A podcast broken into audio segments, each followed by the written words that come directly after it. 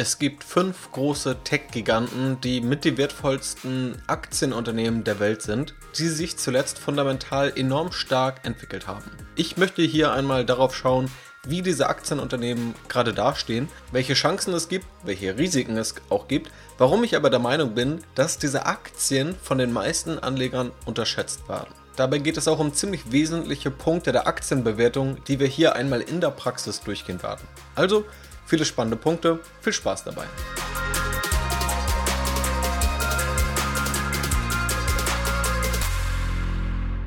Ja, hallo und herzlich willkommen zur heutigen Podcast-Folge. Heute soll es mal um die großen Tech-Aktien gehen, die großen Tech-Giganten. In der Vergangenheit hat man da tendenziell von den Fang-Aktien gesprochen, immer mal in unterschiedlichen Konstellationen. Fang stand ursprünglich für Facebook, Apple, Amazon, Netflix und Google.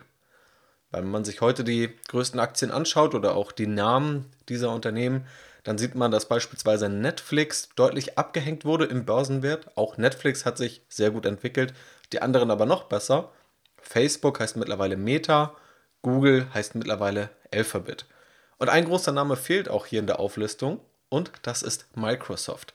Liegt vor allem daran, dass dieser Begriff der Fangaktien vor einigen Jahren geprägt wurde und Microsoft damals noch so ein bisschen als langweilig galt, auch sehr ja, aus heutiger Sicht günstig bewertet war. Und das sind dann quasi die Änderungen, die seit dieser Fangnamensfindung passiert sind. Heute, wenn ich von den fünf Tech-Giganten spreche, dann meine ich tatsächlich die größten dieser Aktien. Netflix fällt da raus. Das heißt, wir sprechen hier über Microsoft, Alphabet, im Kern steckt da also auch Google drin, Apple, Amazon und Facebook, beziehungsweise mittlerweile heißt Facebook ja Meta oder Meta-Plattforms. Um diese Aktien soll es also gehen. Ich analysiere regelmäßig Aktien auf Strategy Invest, auch diese Aktien ziemlich ausführlich. Wenn du also für jede dieser Aktien nochmal tief eintauchen möchtest, dann findest du alle Aktienanalysen auf Strategy Invest, Renditeerwartungen, Pro, Contra, SWOT-Analysen und einiges mehr. Also das ist, glaube ich, sehr lehrreich. Vor allem auch deshalb, also natürlich deshalb, weil man überlegen kann, selbst in diese Aktien zu investieren, weil diese Aktien auch die größten Anteile in den großen relevanten Indizes darstellen. Also auch ETF-Anleger investieren zum großen Teil in diese Aktien. Dann bekommt man auch mal ein viel besseres Verständnis, in was das Geld überhaupt fließt. Aber weil diese Aktien auch von vielen anderen Unternehmen, die gerade aufkommen, gewissermaßen als Blaupause gelten dafür, wie Geschäftsmodelle aufgebaut werden sollten, wie man strategisch an den Unternehmensaufbau rangeht. Also auch daran orientieren sich sehr viele Unternehmen und auch deshalb ist es in meinen Augen sehr, sehr spannend und lohnenswert, sich diese Aktienunternehmen mal anzuschauen. Wie gesagt, auf Strategy Invest findest du da noch sehr stark vertiefende Inhalte. Heute möchte ich aber mal einen Überblick geben und auch so ein bisschen die These verteidigen, warum ich glaube, dass diese fünf Tech-Giganten unterschätzt werden, obwohl sie zu den größten Aktienunternehmen der Welt gehören. Ist natürlich in der Hinsicht auch eine gewagte These, aber ich möchte sie im Folgenden gern mal begründen. Dazu natürlich auch der Disclaimer und der Transparenzhinweis. Ich selbst bin natürlich auch in diese Aktien investiert, teilweise direkt, teilweise auch indirekt durch ETFs. Da kommt man im Grunde auch nicht an diesen Aktienunternehmen vorbei. Ich bin auch schon länger investiert und habe da beispielsweise mit Alphabet auch eine ganz gute Rendite mitnehmen können. Möchte hier aber natürlich so unvoreingenommen und so objektiv wie möglich rangehen. Aber unabhängig davon, ob mir das gelingt oder nicht, egal wie viel Mühe ich mir gebe, natürlich kann ich auch falsch liegen und jeder Anleger kann falsch liegen. Und gerade wenn es um einzelne Aktien geht, liegt auch jeder Anleger, selbst Warren Buffett, früher oder später mal falsch. Das heißt, kauf bitte nicht blind nach, sei dir immer des Risikos bewusst, mach deine eigene Analyse, nutzt dabei gern Inhalte, auch gern meine und meine Gedanken irgendwo als Denkanstoß, als Grundlage, aber am Ende handelst du immer auf eigenes Risiko, auf eigene Rechnung. Die Gewinne bleiben bei dir, aber auch die Risiken. Hörst dir also gern an, prüfe es aber auch für dich selbst und entscheide vor allem am Ende auch selbst. Wenn wir jetzt auf diese Aktienunternehmen schauen, dann sehen wir bei all diesen Unternehmen, dass die Aktienkursentwicklung über die letzten Jahre, auch gerade seit der Corona-Pandemie, ziemlich positiv war. Also im Grunde bis auf kleinere Rückschläge sind alle diese Aktienunternehmen ziemlich stark gestiegen. Man muss aber auch dazu sagen, auf der anderen Seite sind die Fundamentalzahlen ebenfalls deutlich gestiegen. Also wenn eine Aktie beispielsweise vor einem Jahr nur halb so hoch stand oder vor zwei Jahren nur halb so hoch stand, sich in der gleichen Zeit aber auch die Fundamentalzahlen, also die Umsätze und die Gewinne verdoppelt haben, damit womöglich dann auch die Gewinnerwartungen, dann ist eine Aktie relativ gesehen erstmal nicht teurer geworden, sondern sie ist erstmal nur den Fundamentalzahlen gefolgt. Die Kursanstiege unterscheiden sich in den Details natürlich noch. Am linearsten ist sicherlich der Microsoft-Kursanstieg, der ist von relativ wenig Volatilität geprägt. Danach kommt Apple. Bei Amazon hat man ebenfalls einen längeren starken Anstieg, jetzt aber auch schon seit einigen Monaten und Quartalen eher eine Seitwärtsphase. Bei Alphabet sieht es ähnlich aus, auch wenn diese Seitwärtsphase etwas kürzer ist. Und bei Meta, also ehemals Facebook, ist auch ein langfristig guter Anstieg, aber mit deutlich mehr Volatilität. Da wir hier bei allen Aktienunternehmen auf ziemlich große Aktien schauen, auf sogenannte Mega-Caps, ist es auch wichtig, diese einordnen zu können. Grundsätzlich können wir davon ausgehen, das sind Aktienunternehmen, die werden von so vielen Augen begutachtet, von so vielen Analysten wird drauf geschaut, dass es hier unwahrscheinlich ist, dass man einen enormen Fehlgriff leistet, also dass man sozusagen eine Aktie kauft, die gerade ganz merkwürdig eingeschätzt wird oder wo Dinge noch komplett unbekannt sind aber es ist natürlich auch weniger wahrscheinlich, dass man hier jetzt die nächste verzehnfache Aktie erwischt. Im Kontrast dazu wäre jetzt eine ganz kleine Aktie irgendein Nebenwert aus Deutschland. Wenn da nur drei Analysten draufschauen und auch nicht wirklich viele Privatanleger, dann kann man da natürlich auch mal deutlich eher einen kompletten Volltreffer, einen Verzehnfacher erwischen, aber auch mal komplett daneben greifen und irgendetwas übersehen, was andere gesehen hätten, was dann im Preis auch eingepreist wäre, im Aktienkurs eingepreist wäre. Also bei diesen großen Aktienunternehmen, bei diesen großen Megacaps, da haben wir schon eine sehr, sehr gute Informationseffizienz, einfach weil so viele Augen auch auf diese Aktien gerichtet sind. Das also, um diese Klasse an Aktien überhaupt einordnen zu können. Wenn wir gleich in die Zahlen gehen, dann geht es ja auch um Bewertungszahlen. Also wie teuer sind diese Aktienunternehmen eigentlich gerade bewertet? Also dieses klassische Verhältnis zwischen Aktienkurs und Ertragslage. Übrigens, wenn du all diese Dinge genauer verstehen willst, dann würde ich dir mal die Aktienbewertungsserie hier im Podcast empfehlen, wo ich Schritt für Schritt auch durch die unterschiedlichen Phasen oder Stufen gehe, die man bei einer Aktienanalyse durchlaufen sollte, was es überhaupt mit der Bewertung auf sich hat, was es mit der Qualität auf sich hat. All das erfährst du dort. Oder auch auf Strategy Investor ähm, ist noch eine umfangreichere Bibliothek an Wissen, um dieses Thema Aktienbewertung zu verstehen. Hier möchte ich das eben vor allem einmal in der Praxis durchgehen. Deshalb werden wir uns gleich Bewertungskennzahlen anschauen und da auch auf das KGV schauen, das Kurs-Gewinn-Verhältnis. Hier muss man einmal grundlegend verstehen, ein Kurs-Gewinn-Verhältnis von 25 bedeutet, du zahlst heute das 25-fache des Jahresgewinns für ein Unternehmen. Also, du erhältst 1 Euro Gewinn pro Jahr und zahlst dafür 25 Euro. Du zahlst 100 Euro und bekommst 4 Euro Gewinn pro Jahr.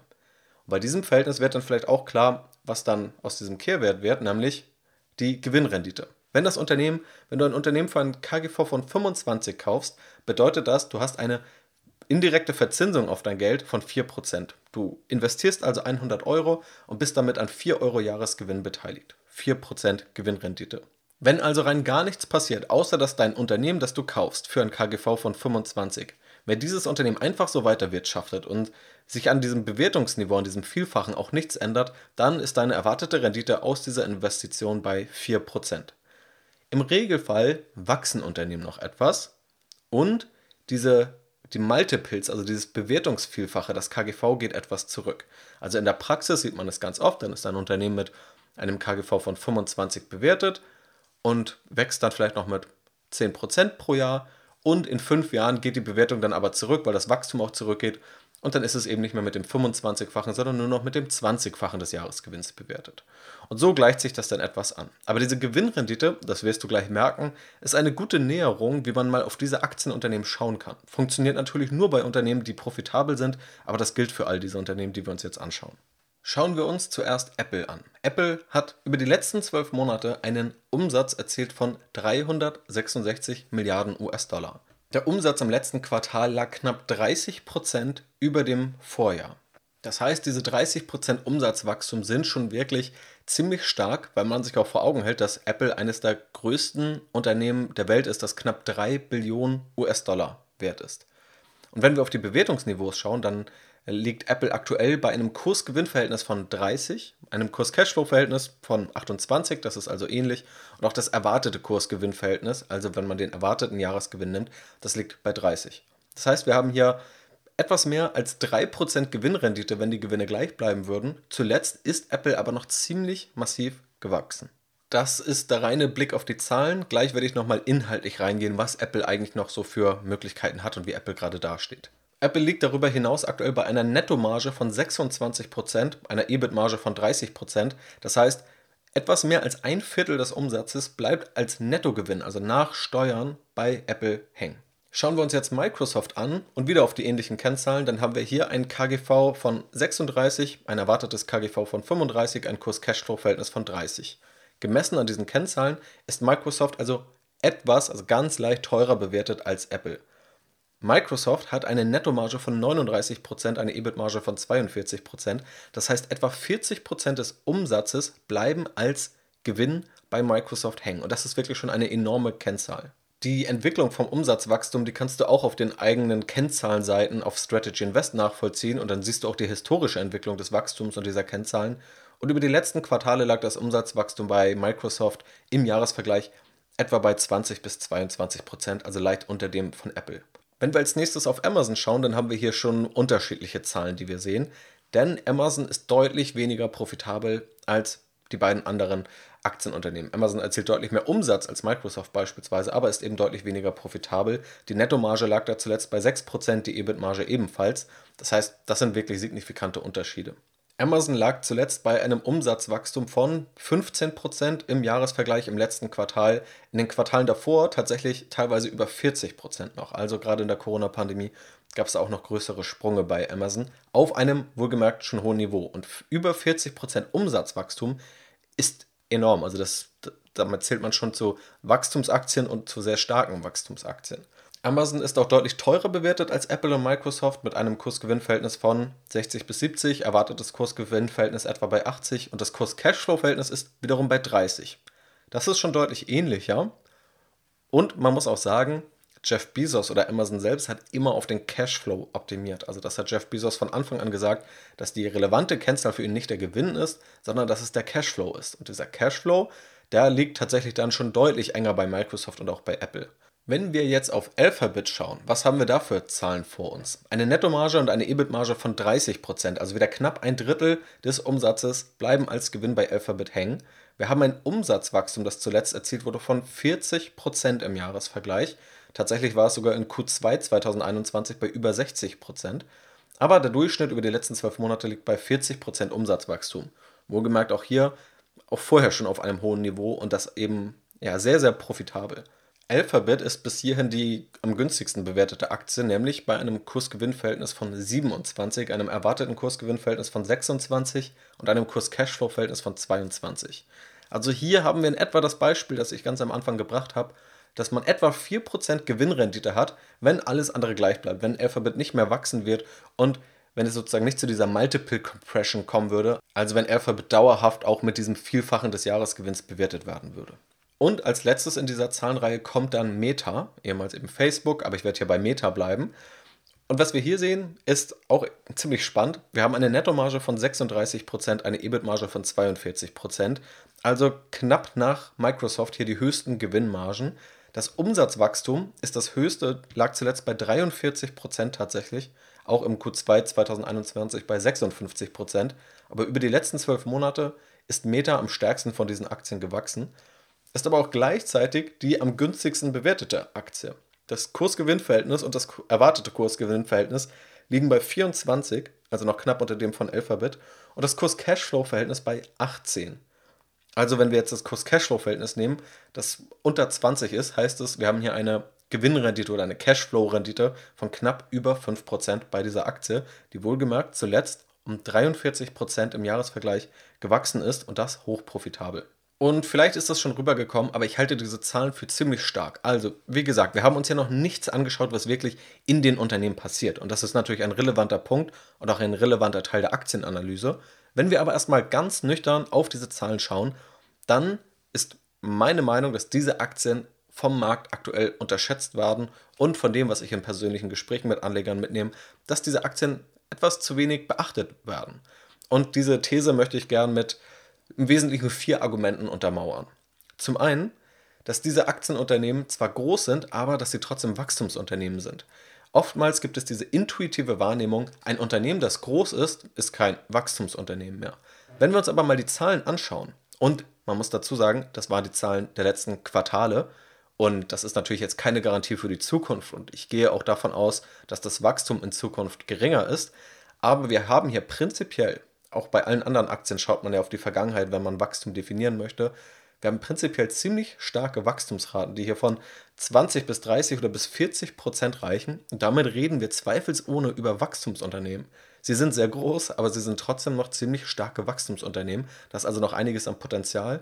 Und ich bin auch der Meinung, wenn man in die Unternehmen selbst schaut, dann sieht man auch diese Wachstumshebel. Also das ist nicht nur so, dass es irgendeine Zahl ist, die das anzeigt, sondern auch wenn man sich anschaut, in welche Märkte diese Unternehmen noch gehen können, in welchen Märkten diese Unternehmen unterwegs sind und welches Potenzial darin noch liegt, dann ist auch meine Überzeugung, und das würde mich sehr wundern, wenn es da kein weiteres Wachstum gibt. Gerade vor kurzem habe ich auf Strategy Invest einen Report veröffentlicht zum Thema Cloud Computing. Das ist eine Branche, ein Markt, in dem gerade Alphabet oder auch Amazon ziemlich stark unterwegs sind und auch Microsoft mit Microsoft Azure. Und wenn man sich den Markt mal anschaut, dann scheint da noch einiges an Potenzial zu liegen. Und das soll eben diese These unterstreichen. Das heißt, man darf aber nicht Größe mit mangelndem Wachstum verwechseln, weil das ist auch in meinen Augen hier einfach nicht richtig.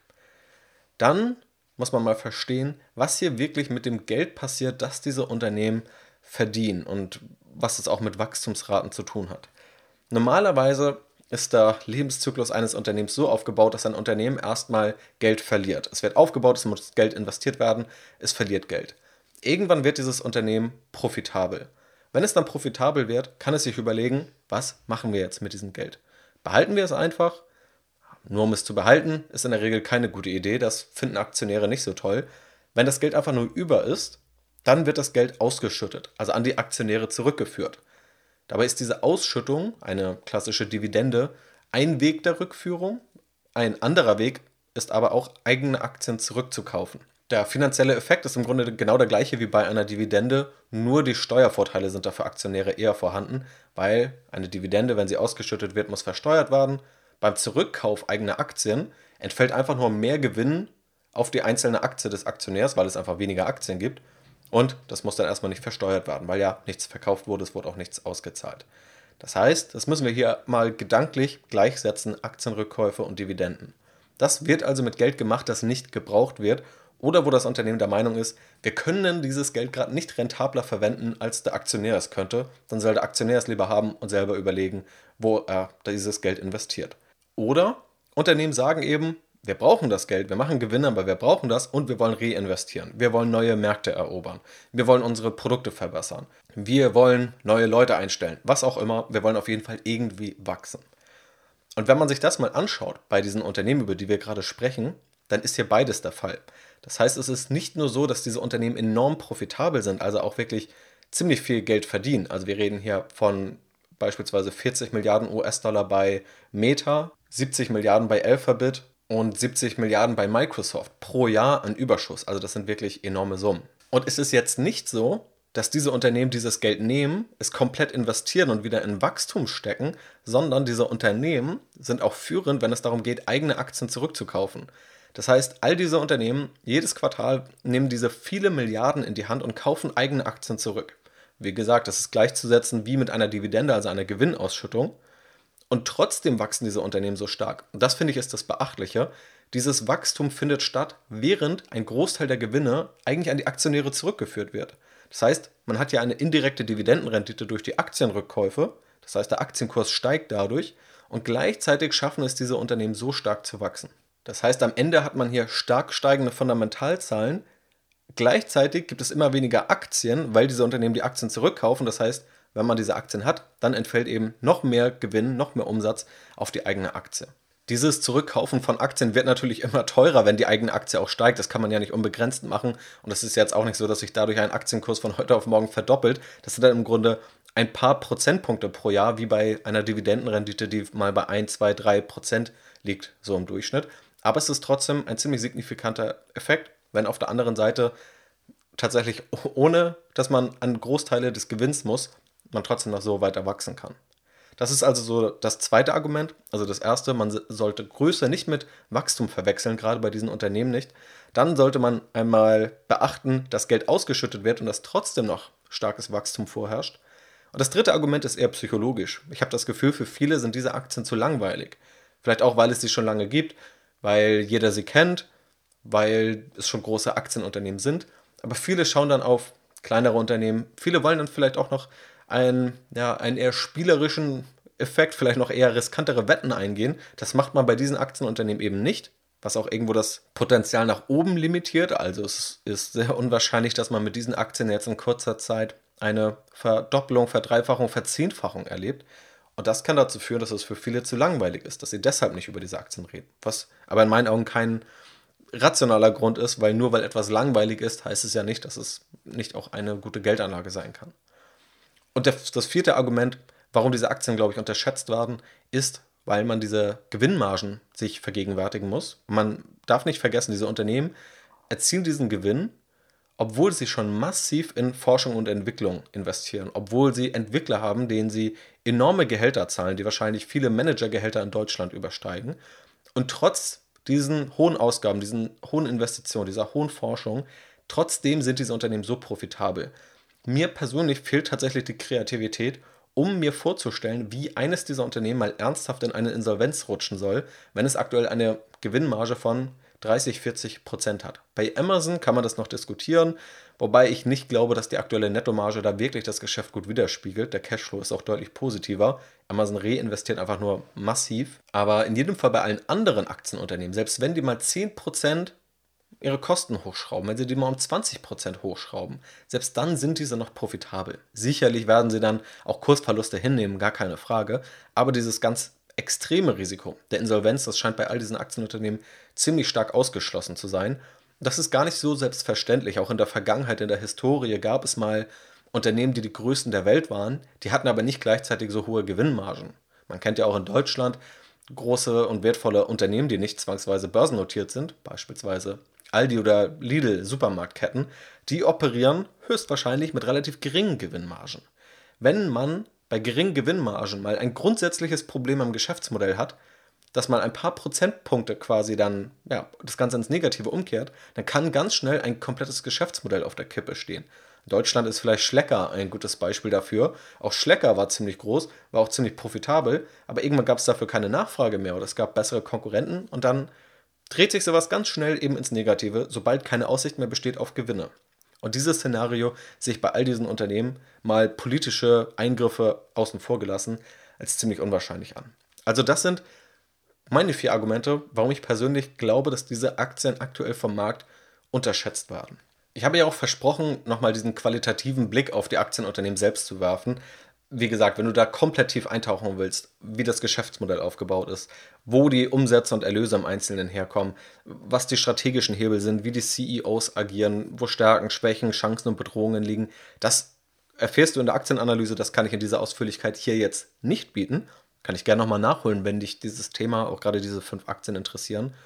Aber um diese These ein bisschen zu untermauern, wo denn überhaupt Wachstumspotenzial liegt, dann schauen wir uns beispielsweise Apple an.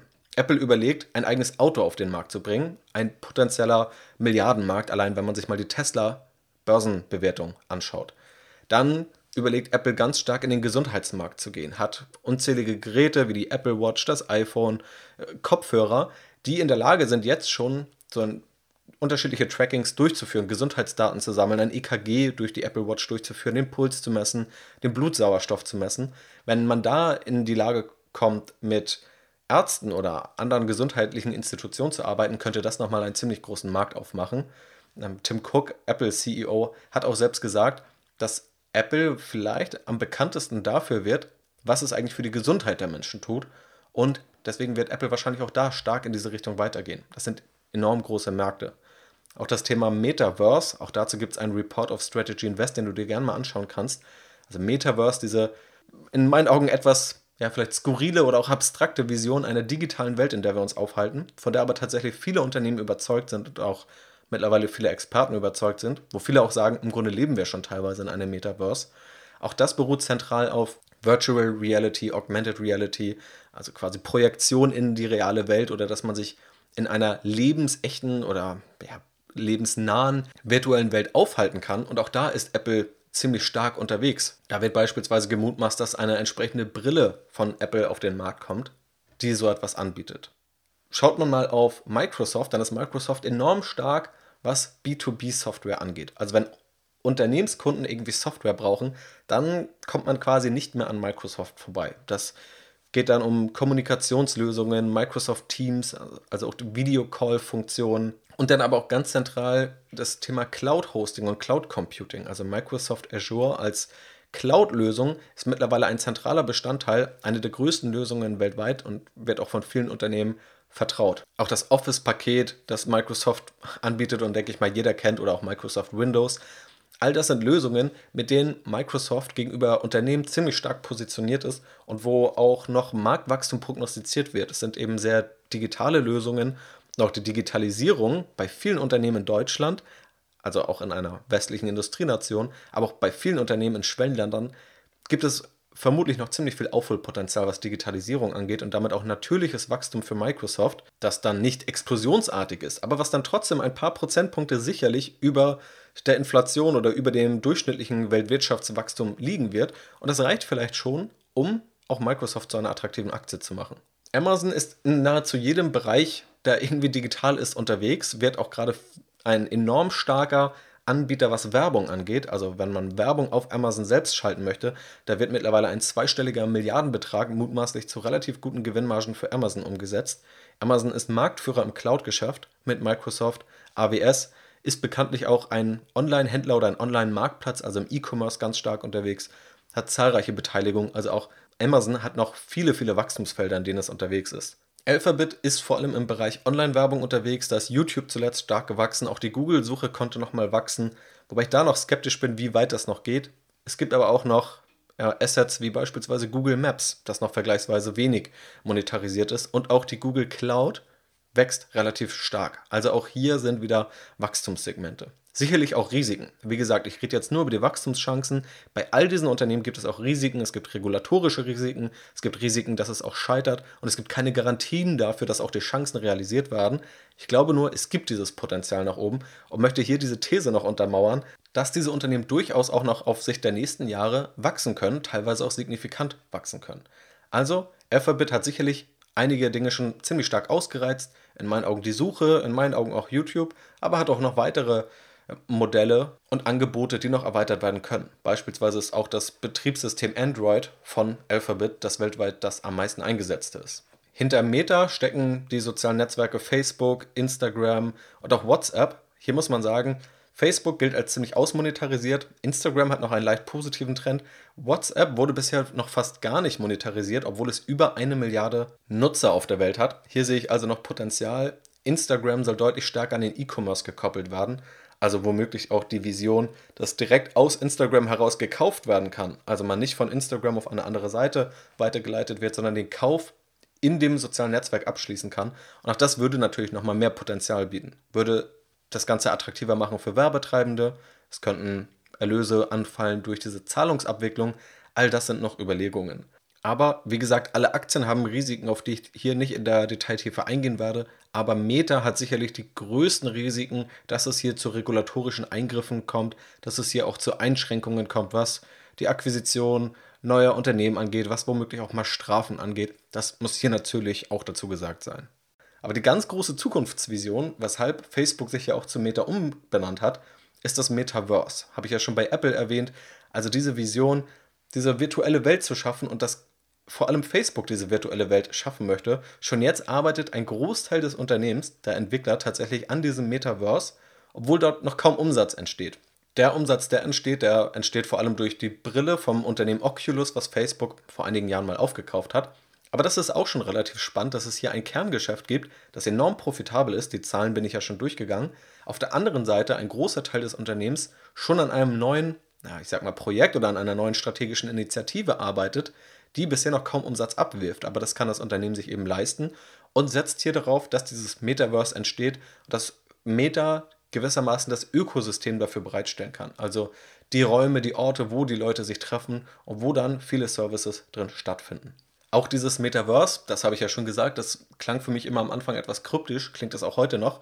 Und unabhängig davon, ob ich jetzt die Vision gut finde oder ob ich sie nicht gut finde, muss man sagen, dass gerade Apple, Microsoft und auch Meta ziemlich stark in diese Richtung gehen und dort Lösungen entwickeln. Das heißt, unabhängig von persönlicher Meinung gehe ich stark davon aus, dass auch Umsatzerlöse aus diesem neu geschaffenen Ökosystem stammen werden. Und das soll dir nur einen Überblick verschaffen, dass es tatsächlich Wachstumshebel gibt, dass diese Unternehmen noch nicht an ihrem Ende sind. Und ich deshalb eben auch glaube, dass diese Aktien tatsächlich unterschätzt werden. Das ist der Grund, warum ich sie selber in meinem Depot halte und auch gerne halte. Das ist natürlich keine Garantie für irgendetwas und das ist auch nicht der Aufruf, dass jeder jetzt in diese Aktien investieren sollte. Ich möchte nur Anlagethesen von mir selbst hier teilen. Ich möchte Aktienunternehmen konkret diskutieren. Ich möchte auf Chancen hinweisen, möchte aber auch auf Risiken hinweisen und anhand von Praxisbeispielen Überlegungen durchgehen und auch einfach zeigen, wie man Prozesse, die bei der Aktienbewertung sinnvoll sind und notwendig sind, in der Praxis umsetzen kann. Das ist das Einzige, was ich hiermit verfolge. Ob du am Ende irgendeine Aktie kaufst oder nicht, das bleibt immer dir überlassen. Du musst da immer selber in die Analyse gehen, dich mit den Risiken auseinandersetzen und dich auch selber fragen, welche Risiken du eingehen willst. Und was du ohnehin nie machen solltest, ist irgendwie zu glauben, dass es Garantien für irgendetwas gäbe. Es gibt immer nur ein Chancen-Risiko-Verhältnis, das du abwägen kannst und du solltest nie alles auf eine Karte setzen. Aber wenn du meinen Podcast länger hörst oder wenn du vielleicht auch bei Strategy Invest schon mal reingeschaut hast, dann weißt du das hoffentlich. Das aber nur, um das Ganze hier auch einzuordnen. Damit hoffe ich aber, dass mir das gelungen ist, dass ich also diese These so ein bisschen untermauern konnte, warum ich glaube, dass diese Aktien unterschätzt werden, was auch die Mechanismen dahinter sind. Also, was vielleicht Überlegungen des Marktes sind gegenüber diesen Aktien. Vielleicht waren ja auch einige Überlegungen dabei, die du selbst vorher hattest, die ich dadurch so ein bisschen anstoßen konnte. Vielleicht auch mal aus einer anderen Sichtweise, aus einem anderen Blickwinkel darauf zu schauen. Und vielleicht waren da auch einige Gedanken dabei, die du selbst so noch nicht hattest, die dir ein, ja, einfach ein anderes Bild, vielleicht ein differenzierteres Bild dieser Aktien verschaffen. Wenn das so ist, dann freut mich das natürlich. Am Ende hoffe ich natürlich auch, dass ich die Gedankengänge hier verständlich darlegen konnte, falls irgendwas unklar geblieben ist. Falls du irgendetwas anders siehst oder falls du es genauso siehst und ich vielleicht noch irgendwas vergessen habe, dann lass mich das sehr, sehr gerne wissen. Ich gehe da immer im Nachgang auch gerne nochmal drauf ein, kommentiere das, nimm das in ein QA mit auf. All das natürlich immer sehr, sehr gerne. Damit bedanke ich mich bei dir fürs Zuhören. Ich hoffe, es hat dir gefallen und freue mich, dich dann beim nächsten Mal wieder begrüßen zu dürfen. In diesem Sinne, mach's gut und bis zum nächsten Mal.